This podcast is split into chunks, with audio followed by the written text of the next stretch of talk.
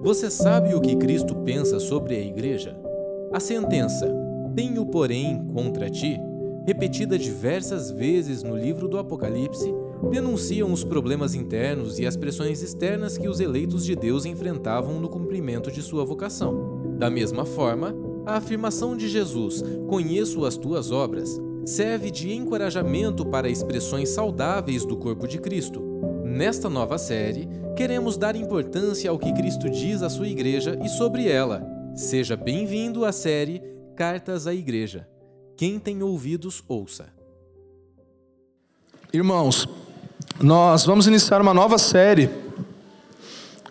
Hoje, hoje nós temos a introdução à nossa nova série, que é a série Cartas à Igreja. Então a gente tem é, uma série aí de algumas semanas, na verdade, vão ser oito semanas no total. Hoje a introdução, mais sete semanas com cada carta a cada uma das igrejas no Apocalipse, que todas juntas formam uma carta a toda a igreja, né?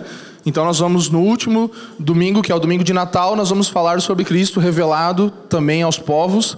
E aí é, encerraremos essa série com o Natal. Então já estamos pensando no Natal. A Jaque até já está já tá decorando a árvore de Natal lá em casa, não sei vocês. Mas lá em casa está adiantado o negócio. Então é, para aproveitar muito essa estação. Nós estamos agora no calendário cristão nos aproximando do Advento também daqui a pouco. Então, é, vamos relembrar disso também novamente na nossa expectativa, no, no, no, lembrar de um Cristo que veio e de um Cristo que nós esperamos, como cantamos nessa manhã. A esperança do seu glorioso retorno precisa ser algo ardente na vida da igreja. Amém? Precisamos ter isso em nosso coração. E esses dias são dias para nós lembrarmos disso é, através da carta da Revelação, ou Apocalipse. E para a leitura eh, de, de hoje, eu quero convidar um narrador especial, que é o narrador da, da Bíblia A Mensagem. Então, nós vamos ler a Bíblia A Mensagem, vamos ouvir e acompanhar aqui o texto bíblico e depois faremos a exposição. Então, nós vamos projetar aqui a mensagem e vamos ouvir essa leitura bíblica do capítulo 1, se você quiser abrir a sua Bíblia também, mas vai estar passando aqui o texto exatamente dessa paráfrase que é a mensagem. Então, Apocalipse capítulo 1, vamos lá. Apocalipse, capítulo 1 Revelação de Jesus, o Messias. Deus deixou claro aos seus servos o que está para acontecer. Ele a entregou por meio do anjo ao seu servo João. E João contou tudo o que viu, a palavra de Deus, o testemunho de Jesus Cristo.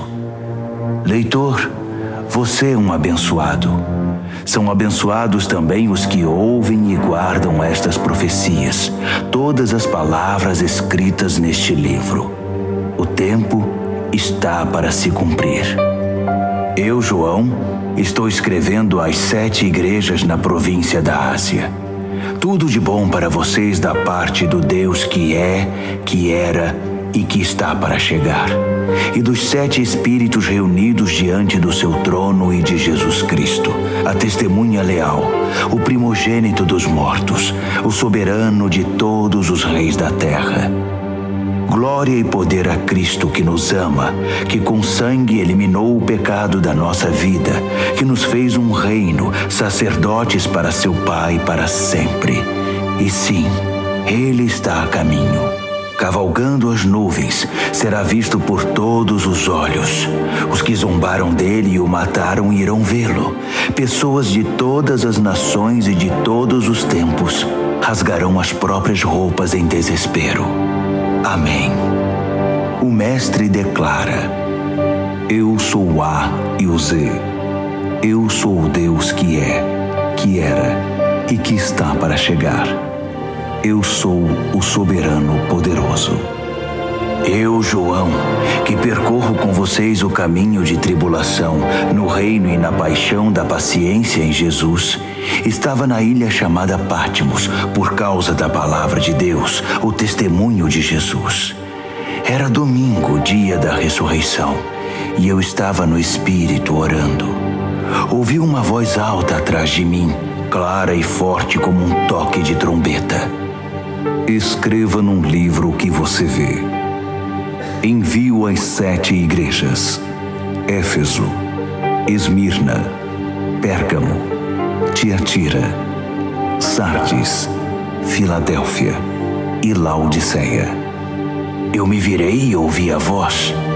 Vi o candelabro de ouro com seus sete braços, e no centro o filho do homem, com uma túnica e um peitoral de ouro, o cabelo branco como a neve, olhos como chamas de fogo, os pés como bronze refinado na fornalha, sua voz como uma catarata.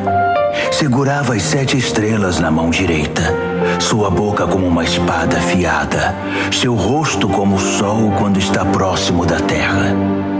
Vi tudo isso e caí como morto aos seus pés. Sua mão direita me levantou e fiquei tranquilo quando ouvi sua voz. Não tenha medo. Eu sou o primeiro e o último. Eu estou vivo. Morri, mas voltei à vida e agora vivo para sempre. Vê estas chaves na minha mão? Elas abrem e fecham as portas da morte. Abrem e fecham as portas do inferno. Agora escreva tudo o que você vê, as coisas que são, as coisas que estão para acontecer. Quer saber o significado das sete estrelas que você viu na minha mão direita e do candelabro de ouro com sete braços? As sete estrelas são os anjos das sete igrejas. Os sete braços do candelabro são as sete igrejas. Vamos orar, irmãos. Pai, nós te damos graças por tua palavra tão maravilhosa, Senhor. Obrigado porque nessa manhã se reacende em nós a esperança do seu glorioso retorno, Deus. Nós somos muito gratos porque você revelou a, através do seu filho, através do anjo, através de João e através dessa carta às sete igrejas e a nós, a sua vontade, o que você pensa sobre a igreja, Deus, e nós queremos ouvir a sua voz hoje e nas próximas semanas, Pai. Nós oramos, Deus, para ver esse momento momento, pedimos que queremos ver o momento de você cavalgando sobre as nuvens, sendo visto por todos os olhos, todos aqueles que zombaram e todos aqueles que te mataram vão ver você voltando. Pessoas de todas as nações, de todos os tempos, rasgarão as suas roupas, desesperados porque você está retornando. E nós vamos celebrar porque estamos cantando e clamando: Maranata, a hora vem, Senhor Jesus. Nós não queremos e não seremos pegos de surpresa, mas estamos juntos juntos com você, clamando junto com tua igreja, junto com o teu espírito. Ora, vem, Senhor Jesus, ilumina a nossa mente hoje e nas próximas semanas, nosso coração, para que a tua palavra seja vida, seja eficaz em nós, como lemos aqui nessa manhã. Em nome do teu filho oramos, descortina os nossos olhos, mente e coração para ouvir a sua vontade e as suas palavras preciosas e sagradas hoje. Amém. Amém, irmãos? Que texto glorioso, não é verdade? Eu, eu quase choro todas as vezes, especialmente né, com esse fundinho musical, claro que dá uma comovida, já dá vontade de chamar a galera para nós cantar uma música aqui né, e continuar, né?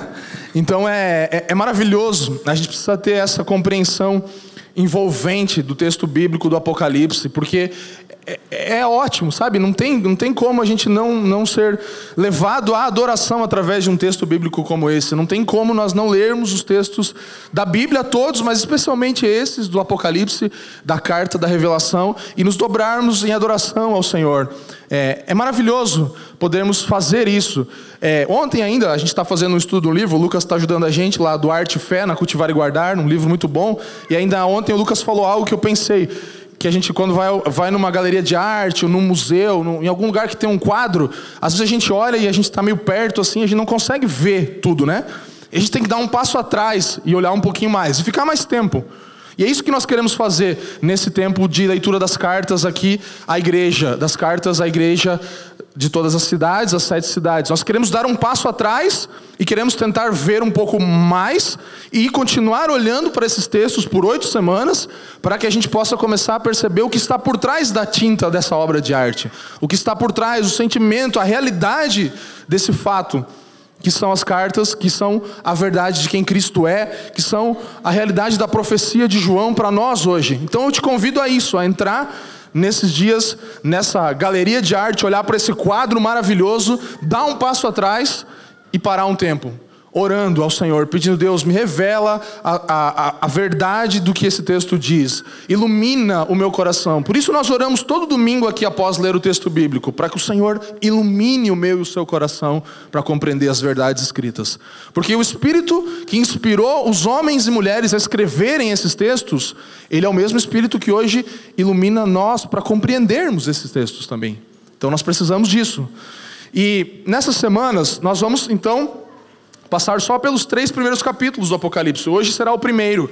E depois, cada porção que representa uma dessas cartas às sete igrejas. Então, são três capítulos dessa carta.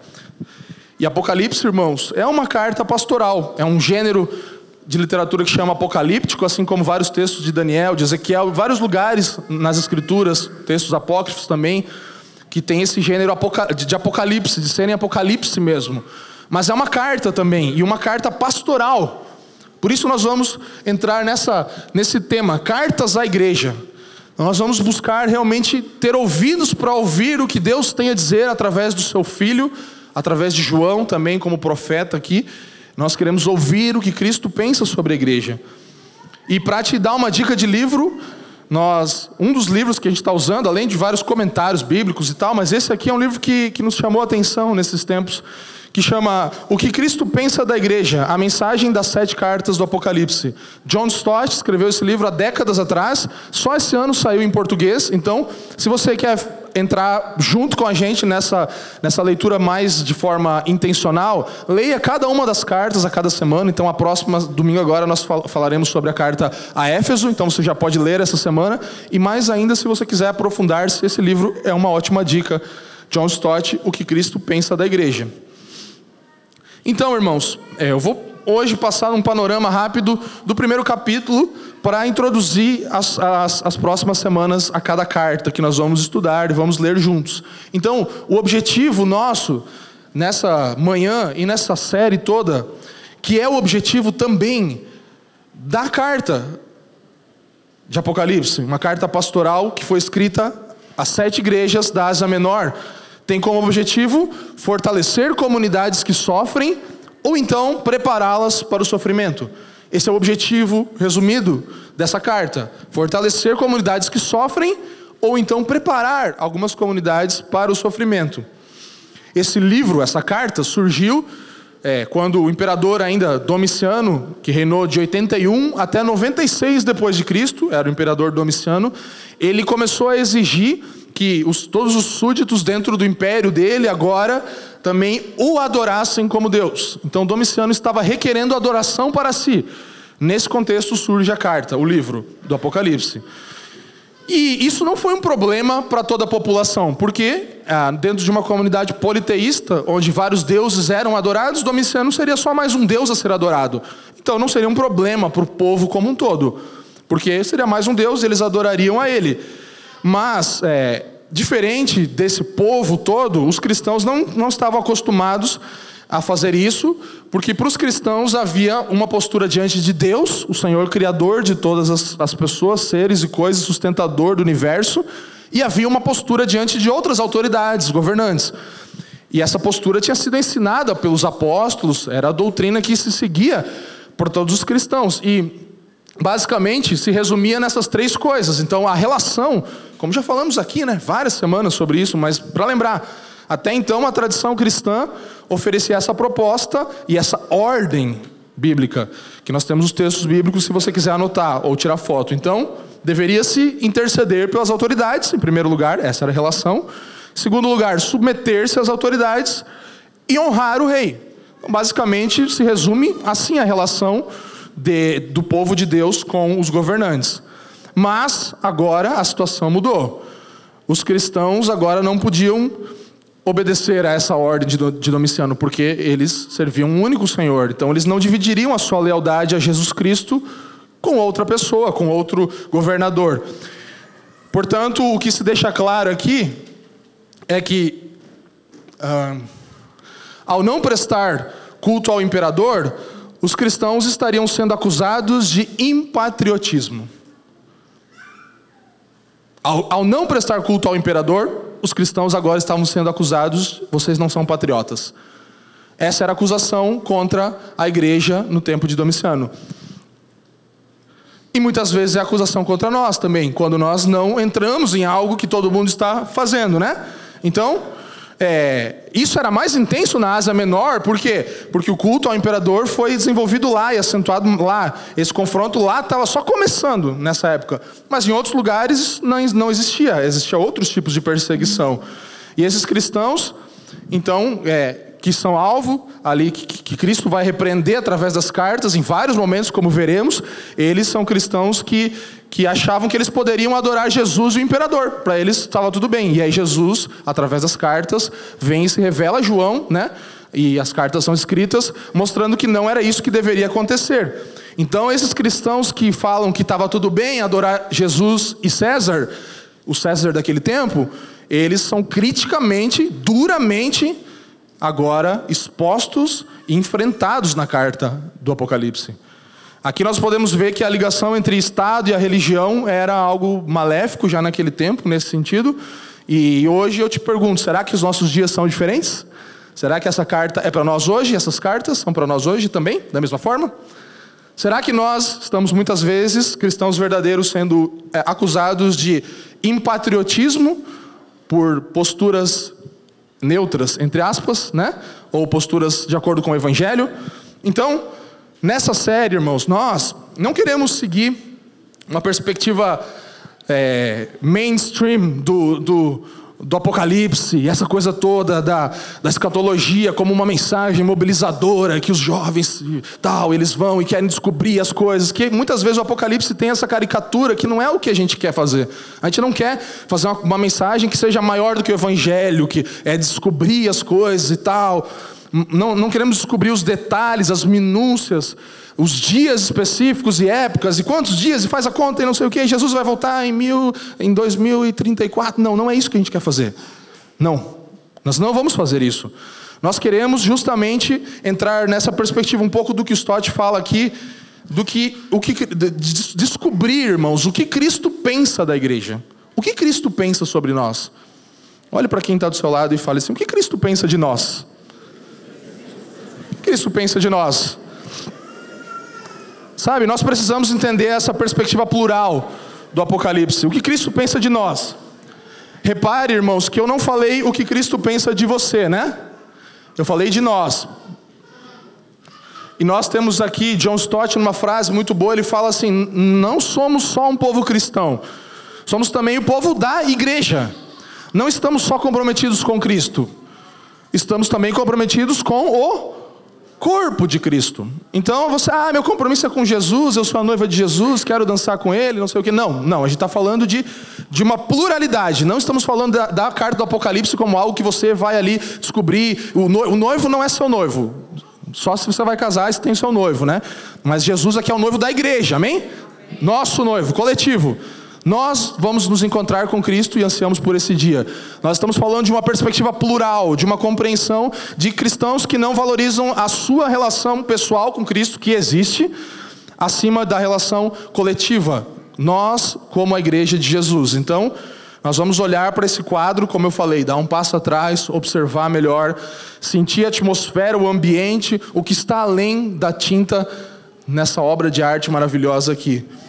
E aí, no versículo 1 a 3, nós temos ali então o, o título da carta, um pouco sobre o conteúdo, o que a carta fala, versículos 1 a 3 dizem o seguinte: revelação de Jesus Cristo, a qual Deus lhe deu para mostrar aos seus servos as coisas que em breve devem acontecer, e que ele, enviando o seu anjo, deu a conhecer a seu servo João, que atestou a palavra de Deus e o testemunho de Jesus Cristo quanto a tudo o que viu. Bem-aventurado aquele que lê e bem-aventurados aqueles que ouvem as palavras da profecia e guardam as coisas nela escritas, pois o tempo está próximo. E aí João, às sete igrejas, escreve, né? No capítulo 4, parte A, fala isso. João, às sete igrejas. Então aqui nós temos uma afirmação sobre o conteúdo do Apocalipse, como em outras cartas você vai ter isso, sempre os primeiros versículos apontando para isso. E aí o texto fala duas coisas. Apocalipse é uma revelação e também uma profecia. Então, revelação no sentido de que, como vimos, tem a função de fortalecer a igreja da Ásia Menor, mas também mostra quem Cristo é, revela Cristo. A ideia do Apocalipse é revelar Cristo à sua igreja. E profecia no sentido de que dá autoridade para o texto, vem da parte de Deus, é uma profecia, não é algo escrito por pensamento humano, é uma autoridade maior ao escrito por ser uma profecia. E o meio pelo qual essa profecia e essa revelação são concedidos tem cinco elos que nós podemos perceber.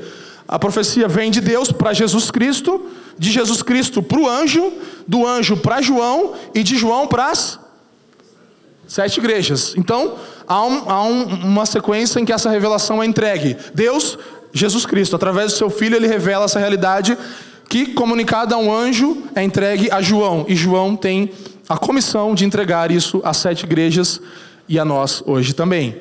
Então, essa é a ordem. Nós temos aqui no versículo 3 uma bênção. Bem-aventurado aquele que lê, bem-aventurado aqueles que ouvem as palavras da profecia e guardam as coisas nela escritas, pois o tempo está próximo. Então, bem-aventurados são aqueles que leem e aqueles que ouvem. Por que isso? Na antiguidade, irmãos, os livros eram raros, não tinha livro assim como a gente tem para todo mundo. Então, a, a, prática nas sinagogas era receber os livros escritos de João, Paulo, Pedro, e aí eles faziam a leitura publicamente. Dificilmente alguém tinha uma cópia particular da Bíblia ou de, de algum texto. Era uma coisa muito incomum. Então a bênção vem sobre aquele que lê publicamente, sobre a igreja que se reúne para ouvir a leitura também. Nós temos, portanto, aqui que o Apocalipse tinha como objetivo ser ouvido pela igreja. Então você hoje está sendo abençoado por ser daqueles que ouvem a leitura do Apocalipse também. O importante aqui não é apenas guardar, não é apenas ouvir, desculpe, mas guardar, o texto fala. Então aquele que guarda, no sentido de observar, de viver aquilo que as instruções estão dizendo para que façamos, aquilo que está escrito. E aí, nós temos aí no versículo 4 até o 8, toda uma sequência de abertura dessa carta. João faz ali a sua saudação. Então, João é o remetente, é aquele que escreveu a carta. E o destinatário, quem são? As, as sete igrejas. Então, ele fala graça e paz. Graça, sempre numa perspectiva da salvação, de relembrar como fomos salvos. A graça de Deus nos alcançou, irmãos. Eu saúdo vocês com essa graça. E shalom, paz.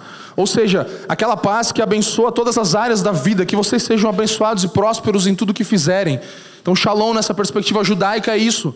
Então, ele está abençoando essas pessoas. Mas não é, não é a, a saudação de João. Ele fala da parte de daquele que era, é e há de vir, dos sete espíritos, da parte de Jesus Cristo. Então, não está falando de uma coisa que ele queria é, desejar para os irmãos que lessem, mas ele está saudando todos os leitores e ouvintes com a paz que vem de Cristo, daquele que era, é e há de vir. E aqui nós já temos uma crítica ao deísmo, por exemplo, que fala de um Deus que não se envolve, que criou e abandonou tudo, né? o relojoeiro deu corda no relógio e foi embora já temos aqui uma crítica logo a isso. Não, nós estamos falando de um Deus que veio, que criou todas as coisas, já interveio, veio novamente e virá novamente e intervirá novamente sobre a obra criada. Esse é o Deus que saúda-nos com graça e paz. Então, ele é eterno, era, é e há de vir. Ele já era antes de Roma existir e continuará existindo depois de Roma não existir mais. O Império Romano já caiu, você sabia? Então ele era antes de Roma. Antes de Roma ser criada e existir, Deus já era. E ele continua sendo após a queda de Roma. Deus já era antes do Brasil existir. Antes, sabia que antes de 1500 já existia Deus? Sabia? Antes da terra ser criada já existia Deus? E depois que talvez o Brasil não existe mais, em um momento nós talvez veremos isso, né? Não sei se, né, como nação aqui nessa, nessa época, mas quando se cumprir, quando nós formos todos é, habitar na Nova Jerusalém, ninguém mais vai querer morar no Brasil, não é? Então o Brasil meio que vai ficar obsoleto e Deus vai continuar existindo. Amém? Deus é eterno. Antes de Roma, antes do Brasil, depois de Roma, depois do Brasil. Era, é e há de vir. Esse é o Deus que saúda as igrejas através do seu espírito. Sete espíritos representam o espírito de Deus aqui. O Espírito séptuplo, algumas versões vão falar. Então é o Espírito pleno se manifestando em toda a terra. É o Espírito de Deus sempre presente. Jesus, Deus, o Espírito Santo saúdam. E aí é interessante porque isso aqui é maravilhoso, ó, Jesus Cristo. E aí ele fala sobre quem Jesus Cristo é. Quem que é? Jesus Cristo é a testemunha o Vamos lá, gente. Jesus Cristo é em primeiro lugar a testemunha o e o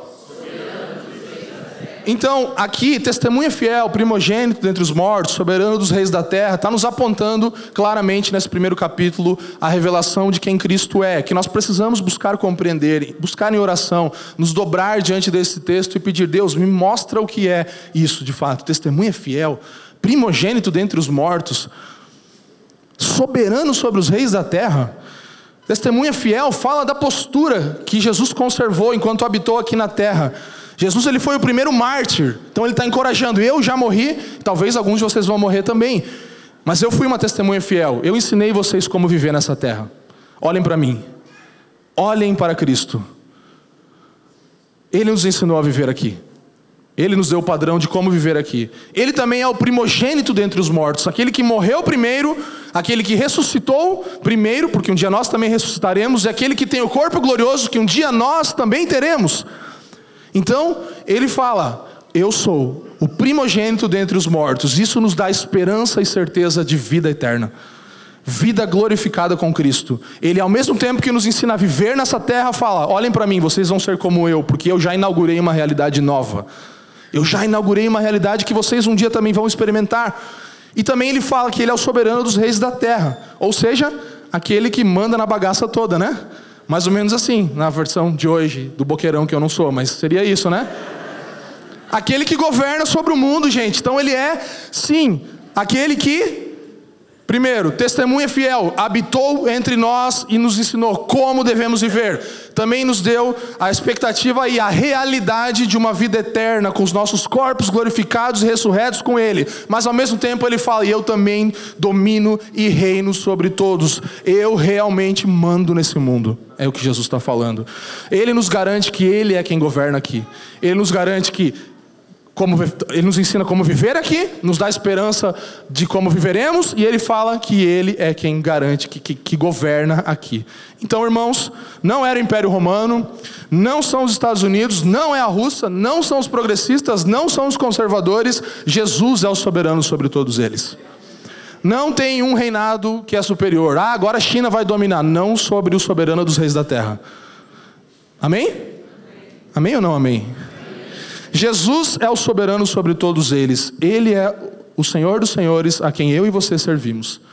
E esse texto está aqui para nos lembrar disso. Então, nós continuando o texto, temos agora, diante dessa maravilhosa é, compreensão de quem Cristo é, uma doxologia, uma expressão de louvor. E versículo 5, a, do, da parte B até o 8, são essa doxologia, essa expressão clara de louvor a Deus. Então o texto fala: aquele que nos ama e pelo seu sangue nos libertou dos nossos pecados e nos constituiu reino, sacerdotes para o seu Deus e Pai. A Ele a glória e o domínio para todo o sempre. Jesus é louvado pelos poderosos atos de salvação que ele fez, que ele executou na terra. Então ele o texto nos lembra que Jesus agiu porque nos amou. Não porque nós éramos aceitáveis, mas Ele agiu porque nos amou.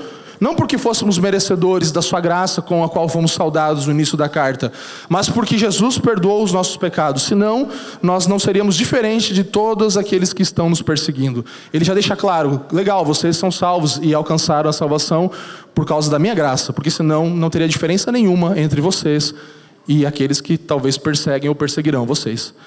E ele quer deixar isso bem claro para nós logo de cara. Então, nós sabemos que somos não tão ruins, né? Só um pouco piores, né? Do que nós achamos que somos. Então, mais uma vez, o Evangelho aqui tem a sua, a sua ênfase. E um reino de sacerdotes é o que nós somos parte, do que nós somos parte. Então, a nossa posição hoje é essa, irmãos. Como salvos, nós compomos um reino que é singular. Um reino singular. Então, todas as nações, todos os povos, todos os lugares do mundo onde há cristãos salvos e verdadeiros que são parte da igreja compõem um povo só. Um reino singular, onde só pode haver um único um único quê? Sobre o reino tem um rei. Jesus, sendo todos os outros servos. Somos sacerdotes, plural com responsabilidade de ministrar em favor uns dos outros e do mundo. Então todos nós somos parte de um reino singular, que tem um só rei, Jesus. E todos nós somos sacerdotes desse reino, plural. E todos nós temos que exercer o nosso serviço um ao outro e ao mundo até que o nosso rei retorne. Amém? É tão simples, não é verdade? Não é complicado, é simples, né? E aí nós temos aqui a profecia. No versículo 7 começa-se então isso, João fazendo uma declaração agora solene, declarando a vinda de Cristo, gloriosa. Eis que ele vem com as nuvens, e todo olho verá, até mesmo aqueles que o traspassaram, e todas as tribos da terra se lamentarão por causa dele, certamente. Amém. Ele repete aqui os termos novamente, aquele que era, é e há de vir, enfatizando ainda mais a eternidade, o domínio de Deus sobre tudo, Alfa e Ômega, A a Z. É Ele. Primeira e última letra do alfabeto e conclui com a declaração de que Ele é o Todo-Poderoso. Ele é o Todo-Poderoso. E no versículo 8 nós temos uma autoproclamação de Deus. Então Deus, Ele mesmo fala: eu sou o Alfa e o Ômega, diz o Senhor, aquele que é, que era e há de vir. O Todo-Poderoso. E essa autodeclaração de Deus aqui, ela mais uma vez mostra que Deus nos assegura, Ele assegura ao seu povo que Ele tem domínio sobre toda e qualquer situação. Ele fala: Eu sou o Alfa e o Ômega, início e fim. Assim como vocês falaram, eu realmente afirmo: Eu sou. Uma autodeclaração nessa doxologia da parte de quem Deus é. E a partir do versículo 9, passando nessa nossa exposição bem rápida né, do texto, nós temos agora o início da profecia. Então, na verdade, da vocação do profeta, mostrando aqui quem é João. João, como profeta, que, que é aquele chamado por Deus para comunicar essa verdade. Então, o contexto de João qual é? Ele não é só um profeta nessa hora aqui, ele também é um sofredor. Ele também é um irmão que está sofrendo. Ele fala no texto: Eu, João, irmão e companheiro de vocês na tribulação, no reino e na perseverança em Jesus. Estava na ilha chamada Pátimos por causa da palavra de Deus e do testemunho de Jesus. Achei-me no Espírito no dia do Senhor. Então ele é o irmão, companheiro na tribulação. É por isso que ele está na ilha de Patmos. Ele foi possivelmente é, ilhado ali por um banimento, né? Possivelmente cumprindo uma pena. Ele estava nessa cidade portuária da região de Éfeso ali, cumprindo uma pena, porque ele também estava sofrendo por causa do evangelho. Então não é um profeta que vem e fala: "Ó, oh, eu vou dar a verdade para vocês agora". Não, ele é um profeta que faz parte do povo que está recebendo essa palavra também. Ao mesmo tempo que ele é o profeta, ele é a igreja que ouve, porque ele também estava sofrendo. E acontece isso quando, irmãos? Achei-me no Espírito no dia do Senhor. Olha que maravilhoso isso. O Apocalipse, ele, a carta da revelação, ela é concedida no dia do Senhor, num domingo, num dia em que, depois da ressurreição de um domingo, todos os domingos a igreja se reunindo novamente, estando junta para celebrar, num desses domingos que João estava lá no dia do Senhor, ele recebe essa revelação. Então é, Apocalipse é como se fosse um culto de adoração estendido. É como se a gente estivesse aqui hoje e nós recebêssemos toda essa gloriosa mensagem no dia de hoje estendêssemos a nossa adoração.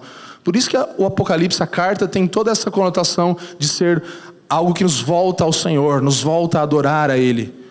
E aí, nós temos três coisas dentro dessa profecia que João recebe. Então, em primeiro lugar, é, João ele ouve, depois ele vê e depois ele escreve. Então nós temos aqui, diga comigo, audição, não, desculpe, audição, isso. Audição, visão e comissão.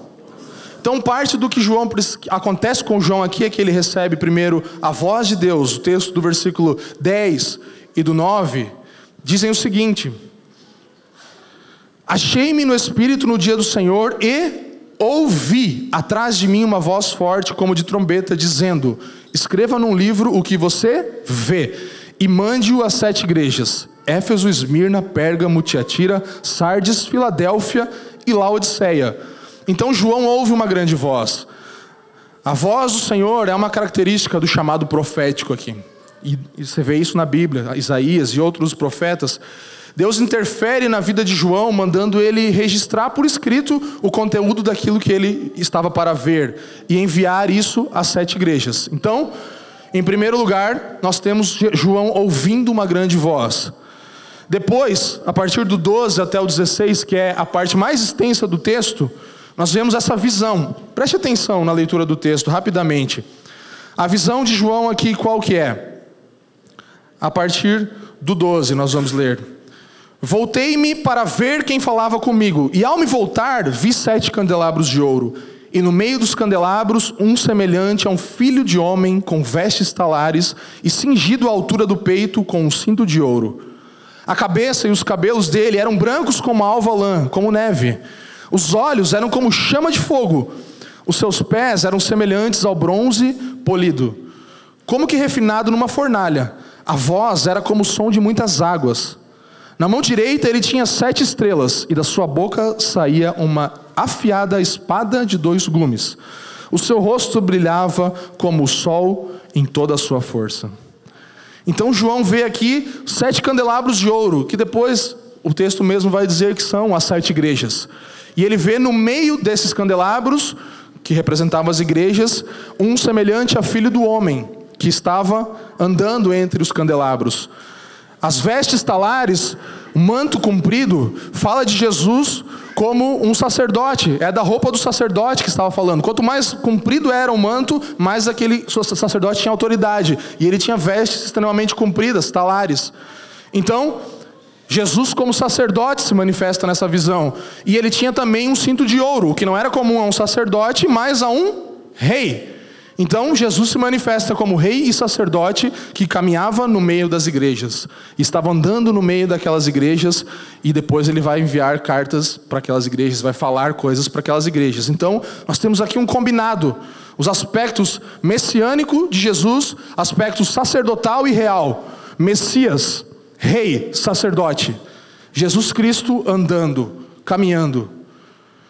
E a cabeça dele, como a lã, são símbolos da eternidade de Jesus, também a autoridade. Os olhos como chamas de fogo e tudo isso. Nós não vamos poder entrar em cada detalhe aqui. Mas o que nós podemos perceber é que Jesus, como esse que é eterno, também é aquele que se comunica com os homens através da espada de dois gumes que está em sua boca. Você me entende? Ele tem cabelos brancos, ele é eterno, mas ele também está se comunicando com a terra, com a sua espada de dois gumes, a sua própria palavra. Os pés semelhantes ao bronze, a voz como de muitas águas. Mais uma vez a ideia de Jesus comunicando aqui, sendo aquele que comunica.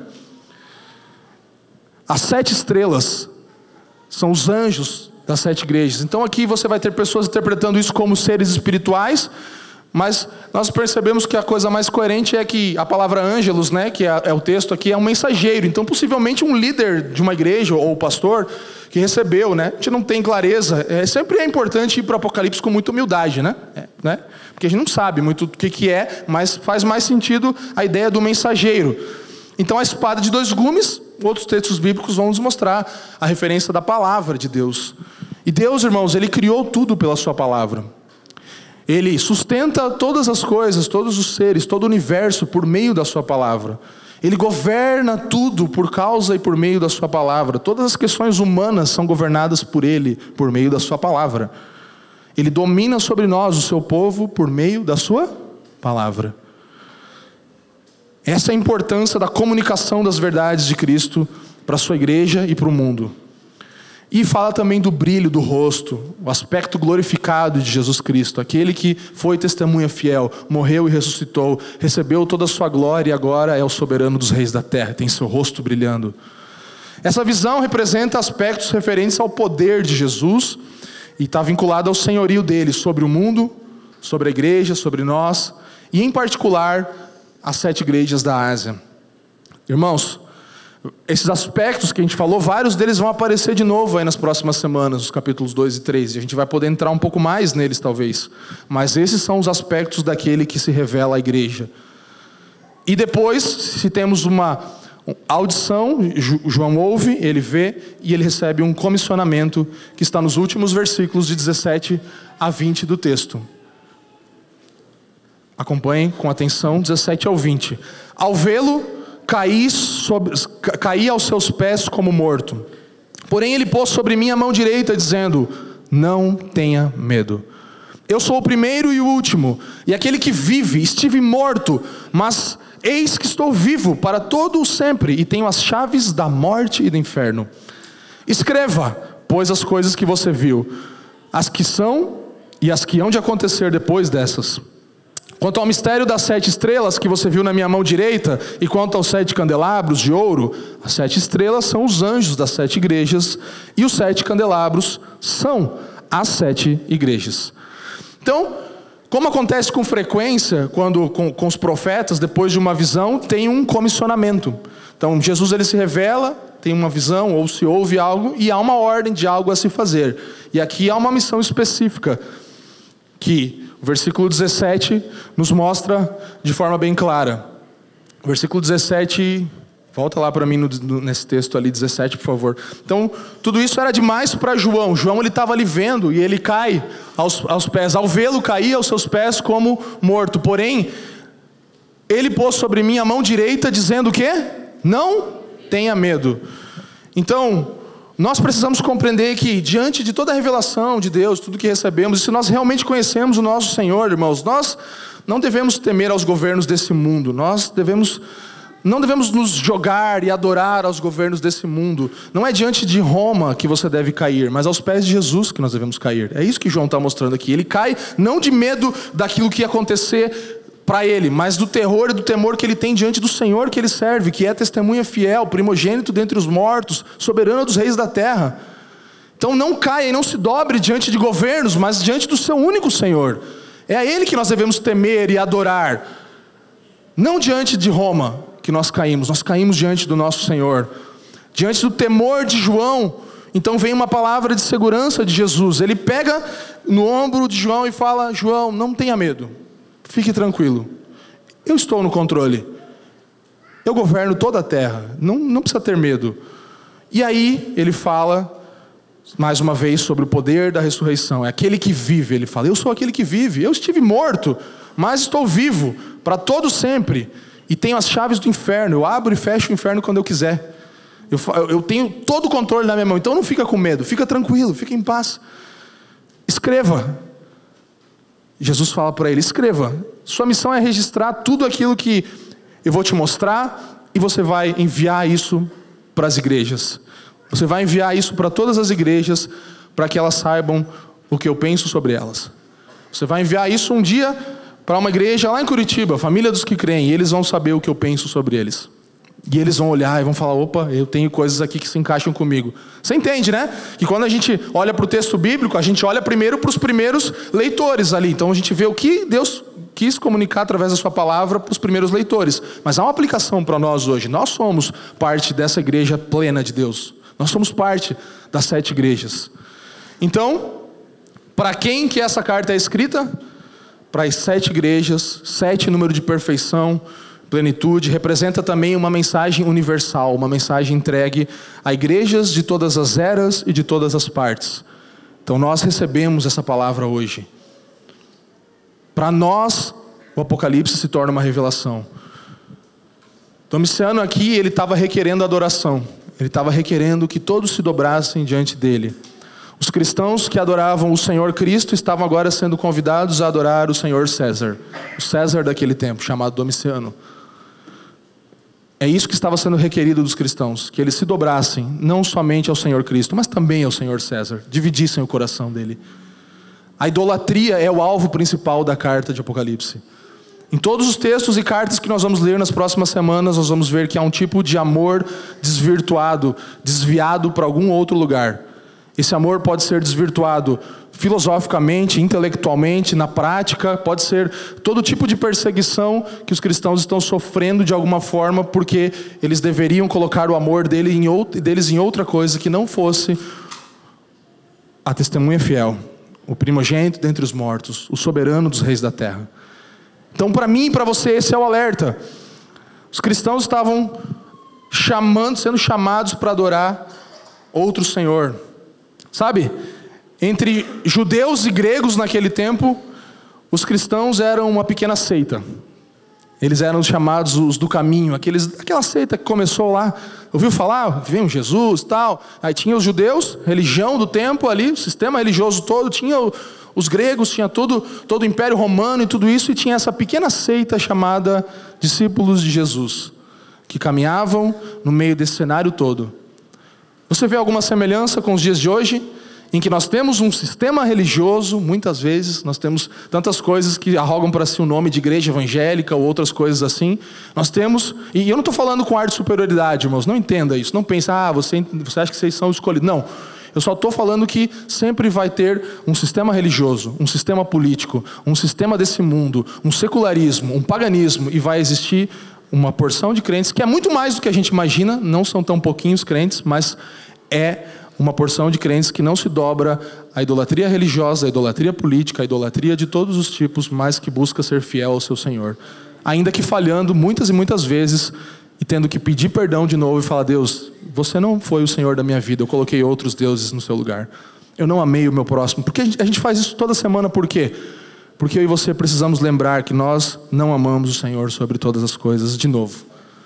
Nós não amamos o nosso próximo como a nós mesmos de novo. É isso que os cristãos fazem.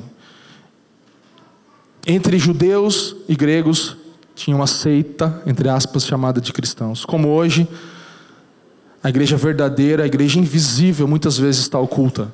Ela está no meio de outros lugares também, que você nem pode imaginar, existem cristãos verdadeiros. E o texto do Apocalipse vai falar dos inimigos desses cristãos verdadeiros. Nós temos a besta do, da terra, a besta do mar, a prostituta, que representam os poderes, todos que se levantam em perseguição à igreja e requerendo para si também adoração.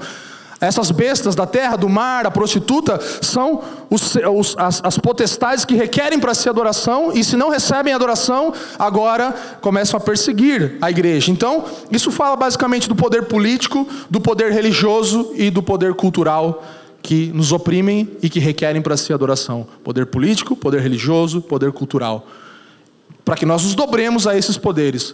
Mas a igreja verdadeira fala: não, não. Eu adoro somente o meu Senhor. É isso que nós estamos sendo chamados nesses dias para fazer. Sabe, a perseguição ela se manifesta de várias formas. Então nós temos Stott falando aqui nesse livro, ele diz assim: em algumas partes do mundo, a hostilidade aberta ao evangelho é acompanhada de violência física. Em outras, a igreja está travando um combate intelectual com uma ideologia insidiosa, ou uma filosofia materialista, com a qual não consegue chegar a um acordo. Em outros lugares, a luta se dá no campo moral, enquanto o mundo busca persuadir a igreja a se conformar aos seus próprios caminhos. Então, são vários tipos de perseguição que podem acontecer e várias formas de requerer idolatria daqueles que servem ao único Senhor. Nós precisamos discernir isso e compreender nós estamos vivendo nesses dias. Você sabe quando começou os últimos dias, o fim dos tempos? Sabe quando? A gente já falou isso aqui. No primeiro Natal. Primeiro Natal que teve, ou seja, o nascimento de Jesus, começa fim, o fim dos tempos. A partir dali, a igreja começa a viver o fim dos tempos, e nós estamos vivendo isso. A cada dia do Senhor estamos aqui lembrando, a cada dia do Senhor com D minúsculo, estamos aqui lembrando do dia que ele veio, esperando o dia com D maiúsculo, o dia do Senhor em que ele virá e colocará ordem em todas as coisas. Até lá nós somos chamados a nos mantermos fiéis. Esse é o meu chamado para você. Nós nos chamamos, como pastores aqui, vocês, a igreja em Curitiba, a igreja em outros lugares, a se manter fiéis como a testemunha fiel foi. A nos mantermos crentes da nossa expectativa de que seremos ressurretos com Cristo um dia e de que Ele é o soberano sobre todos os governos da terra. É isso que é o chamado do Evangelho. O destinatário aqui é a igreja de Cristo dessa carta. E o, o, a revelação aqui não é pessoal, já falei, não é para João só para ele, é para ele compartilhar com a igreja. E o conteúdo é o próprio Cristo. O conteúdo da carta do Apocalipse é o próprio Senhor se revelando a nós, para que nós possamos lembrar quem Ele é, que nós temos alguém que governa sobre nós, que nos ensinou como viver e ter uma esperança clara.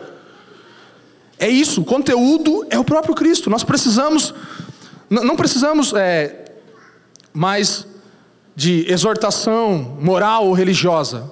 Mais do que isso, mais do que uma exortação de fazer ou não fazer, do que deixar, do que não deixar, dos métodos a seguir, nós precisamos ver a Cristo, irmãos. Mais do que exortações morais ou religiosas, eu e você precisamos ver a Cristo.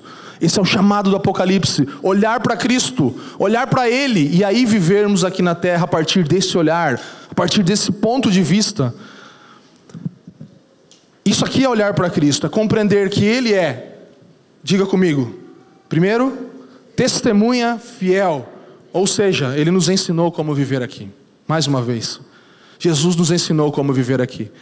Ele é também, em segundo lugar, vamos lá, primogênito dentre os mortos.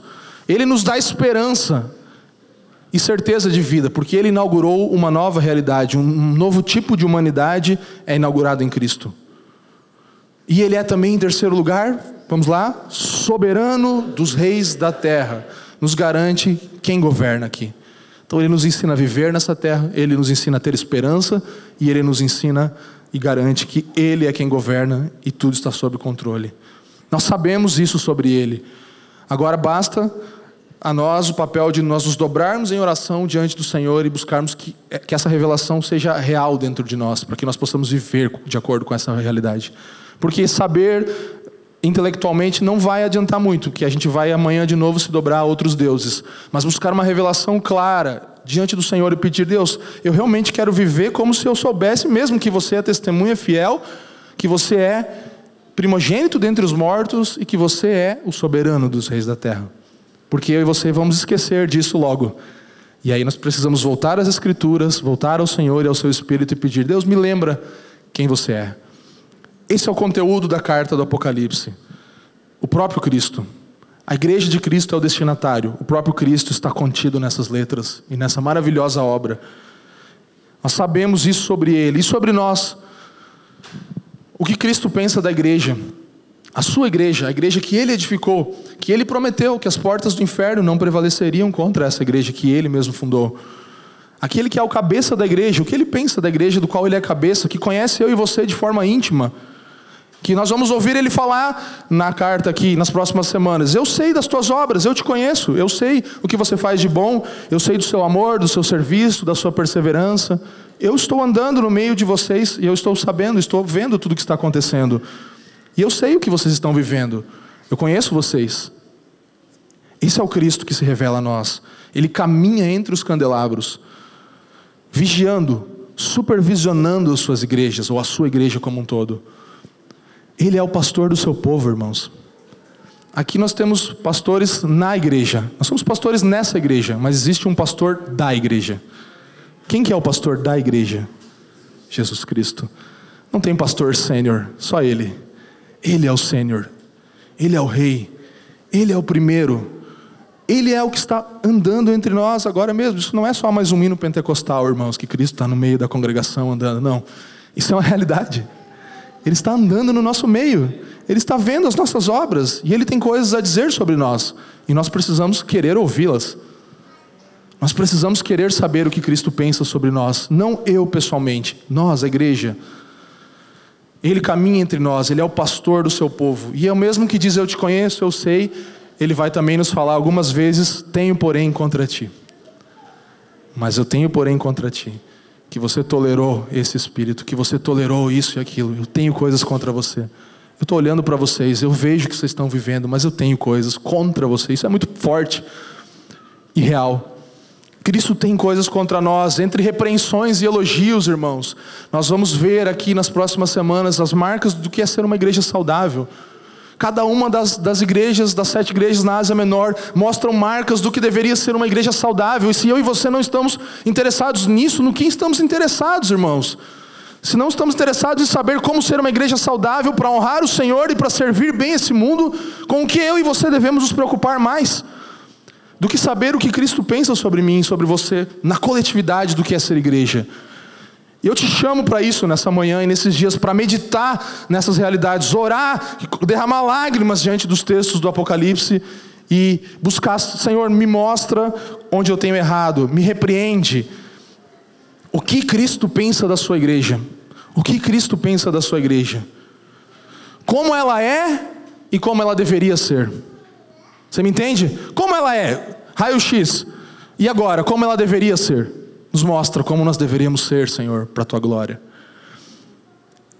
João, depois de tudo isso, capítulo 1, 2, 3, as cartas todas, tudo que ele entrega, ele tem uma visão. Embora a perseguição e o cenário da igreja, João no capítulo 4, ele fala: Eu vi um trono. E nesse trono tinha alguém sentado, não estava vazio. Eu fiquei muito tempo tentando, e João vai falar isso, né? Achar alguém que fosse digno, e eu não achava. E quem é digno? E quem vai sentar? E aí no capítulo 4 ele fala: Eu vi um trono. E havia um sobre o trono.